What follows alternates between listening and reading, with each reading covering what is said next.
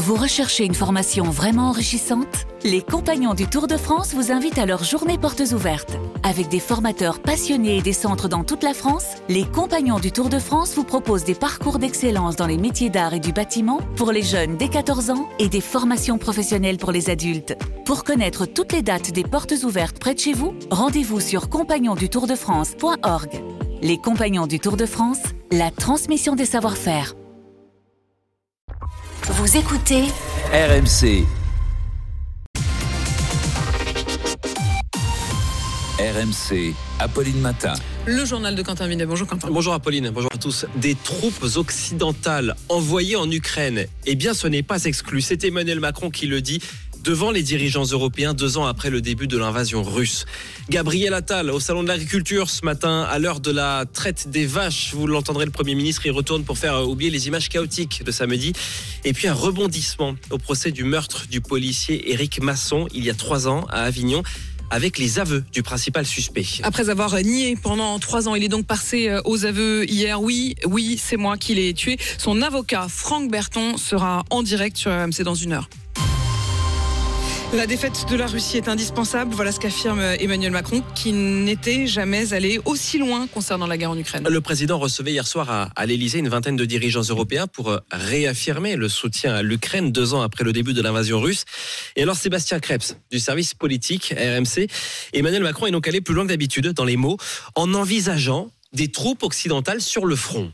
Oui, c'est la première fois qu'on entend Emmanuel Macron dire les choses en ces termes, une position répétée à plusieurs reprises hier soir à l'issue de ce grand sommet à l'Élysée. Rien ne doit être exclu. Nous ferons tout ce qu'il faut pour que la Russie ne puisse pas gagner cette guerre. Tout est possible si c'est utile pour atteindre notre objectif. Alors il précise qu'il n'en est pas question à ce stade. Hein, il n'y a pas de consensus entre les Européens pour envoyer des troupes au sol. Mais la question a bien été évoquée avec la vingtaine de chefs d'État et de gouvernement. Ce qui est très net, c'est le changement de ton vis-à-vis de la Russie. Déjà très marqué il y a dix jours lors de la visite du président ukrainien Zelensky à Paris. Emmanuel Macron avait déjà pointé la nouvelle posture de la Russie, son agressivité, y compris à l'égard de la France. Ce constat fait l'unanimité chez les Européens, a-t-il répété hier soir, d'où l'objectif d'aider davantage encore l'Ukraine avec des munitions, bientôt des avions et désormais des missiles longue portée. Nous ne sommes pas en guerre contre le peuple russe, redit Emmanuel Macron, mais cette guerre détermine notre avenir, dit-il, jugeant la défaite de la Russie indispensable à la stabilité en Europe. Et alors des réactions politiques ce matin en France, la guerre contre la Russie serait une folie. Voilà ce que dénonce l'insoumis Jean-Luc Mélenchon, sans doute un effet d'annonce pour Laurent Jacobelli du Rassemblement national.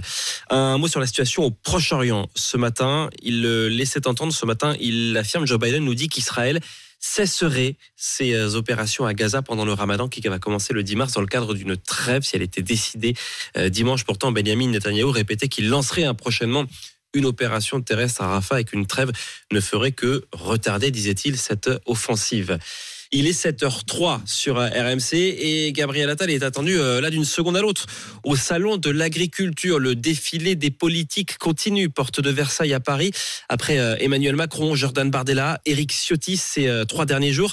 Cyprien Pézeril du service politique à RMC. Euh, là, l'idée ce matin pour Gabriel Attal, c'est de faire oublier les images chaotiques d'Emmanuel Macron samedi, le jour de l'ouverture. Exactement, avec dans quelques instants la traite des vaches pour le Premier ministre, alors que le salon n'ouvrira au public que deux heures plus tard. Rencontre ensuite avec les syndicats qu'il a déjà reçus de nombreuses fois à Matignon, avant donc de déambuler dans les allées, le bétail, puis les outre-mer. Pour commencer, le programme est balisé.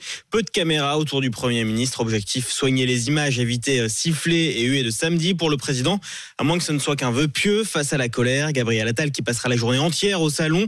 L'agriculture au-dessus de tout. Il sèchera la traditionnelle session de questions au gouvernement à l'Assemblée. Et donc ça commence par la traite des vaches ce matin pour Gabriel Attal en attendant une réunion à Bercy aujourd'hui sur quelque chose de très concret, une demande des agriculteurs, les soucis de trésorerie. Exactement, avec autour de la table les banques, notamment incitées par le gouvernement à aider les exploitants les plus en difficulté. Dans le même temps, ces agriculteurs vont être recensés dans chaque département et des permanences agricoles vont aussi ouvrir dans les sous-préfectures. Prochaine étape ensuite, une réunion dans les trois semaines à l'Elysée. L'espoir à l'issue, dit une conseillère d'Emmanuel Macron, c'est de clore la crise et que les agriculteurs rentrent chez eux. Gérald Darmanin, lui, ne lâche pas l'affaire après l'expulsion de l'imam de Bagnols sur 16 dans le Gard, dont on a beaucoup parlé la semaine dernière pour ses propos anti-français. Eh bien, le ministre de l'Intérieur annonce la création d'un statut pour les imams, des imams qu'il veut former en France, le Forum de l'Islam de France, où l'annonce a été faite hier à six mois pour travailler sur la création d'un tel statut.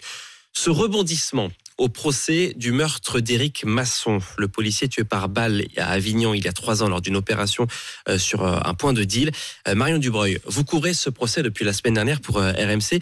rebondissement complètement inattendu d'ailleurs au début de la deuxième semaine puisque le principal accusé, Ilias Akoudad, est finalement passé aux aveux. Le jeune homme niait jusqu'à sa présence sur la scène de crime. Il reconnaît désormais avoir tiré sur Éric Masson, son avocat Franck Berton. C'est un pas énorme pour lui. C'est une décision courageuse et c'est une décision pleine de responsabilité. Il a dit à la cour d'assises qu'il avait euh, besoin de le dire, que ça fait partie aussi euh, du chemin qu'il a déjà emprunté en maison d'arrêt. Ilias dit qu'il s'exprime pour la famille d'Éric Masson. Le père du policier a quitté la salle pendant ses aveux. Son avocat, maître Philippe Expert, estime qu'Ilias était acculé. Est-ce que ce sont des, aveux de, circonstances pour euh, euh, tenter de se défendre le moins mal possible? Est-ce qu'il y a de la sincérité? J'en suis pas nécessairement convaincu, mais il faut aussi qu'il s'explique sur euh, les conditions dans lesquelles euh, les tirs sont survenus, les tentatives de, tir également. Ilias a affirmé qu'il ne savait pas qu'Éric Masson était policier et il a nié avoir tiré en direction de son coéquipier, partie civile à l'audience. C'est euh, déjà l'heure du bilan à Béziers. Le bilan de la première journée en uniforme à l'école pour euh, plus de 700 petits biterrois qui euh, testent la tenue unique hein, depuis hier. L'expérimentation vient de commencer dans, dans une des quatre écoles de la ville où Estelle Henry pour RMC nous donne les premières impressions. Ça ressemble à une sortie de classe ordinaire et pourtant quelque chose a bien changé à l'école de Naïm, 9 ans, et ce n'est pas pour lui déplaire. Les uniformes, pour moi, c'est cool parce qu'au moins on est tous pareils, ça évite les harcèlements. Dans ces habits, euh, bah, je me sens BG. Hein. Beau gosse, ça ressemble à Harry Potter. Et du côté des parents, on est plutôt satisfait, même si tout n'est pas encore parfait. Pour moi, ça représente des, vecteurs d'égalité, notamment. Ça permettrait aussi de réduire tout ce qui est moquerie. Moi, je pense que c'est une très bonne idée. Euh, ben, ça rend les enfants plus sérieux, plus présentables. Le souci, c'est qu'on n'a qu'un seul pantalon pour toute la semaine. Et ça, c'est l'inconvénient. Une tenue unique, composée notamment d'un pantalon pour les garçons et d'une jupe pour les filles, entièrement financée par la ville et par l'État. Un puissant moyen d'intégration des plus jeunes pour Marion Ibanez, institutrice de CEA. Ça peut renforcer aussi le sentiment d'appartenance à une école, à une ville, créer l'envie d'appartenir à un groupe. L'expérimentation sera menée pendant les deux prochaines années avant une possible généralisation en 2026. Et puis ce sera une des euh, images assurément de la journée. Kylian Mbappé ce soir à l'Elysée pour un dîner avec Emmanuel Macron et l'émir du Qatar, Kylian Mbappé, en tant que joueur du euh, PSG, ce qu'il va bientôt quitter hein, pour euh, le Real. Euh, Fabrice Hawkins, d'ailleurs, spécialiste foot à RMC, vous nous dites que ça change tout pour la fin de saison du Parisien. Peut-être que maintenant on le verra un petit peu moins. Il faudra désormais s'habituer à voir Kylian Mbappé sortir en cours de jeu et parfois débuter sur le banc. Depuis qu'RMC a révélé que l'attaquant quitterait le club à la fin de la saison, tout a changé. Intouchable jusqu'ici, le meilleur buteur de l'histoire du club sera désormais traité comme tous les autres joueurs de l'effectif. Luis Enrique a déjà commencé à se préparer à la vie sans Kylian Mbappé, comme il l'expliquait dimanche face à la presse. Pour le moment, le capitaine des Bleus ne vit pas la situation comme un drame et accepte les décisions. Mais que se passera-t-il s'il est régulièrement mis sur le côté? Les deux matchs qui arrivent, Monaco en Ligue 1 et la Real Sociedad en Ligue des Champions, permettront de mesurer si le statut d'Mbappé a radicalement changé ou s'il reste malgré tout l'homme providentiel aux yeux de Luis Enrique. Et c'est le début des quarts de finale de la Coupe de France ce soir en football, 20h45 sur RMC évidemment. On va vivre ce quart entre Lyon et Strasbourg. C'était le journal de Quentin Vinet. On vous retrouve pour le journal de 8h à tout à l'heure.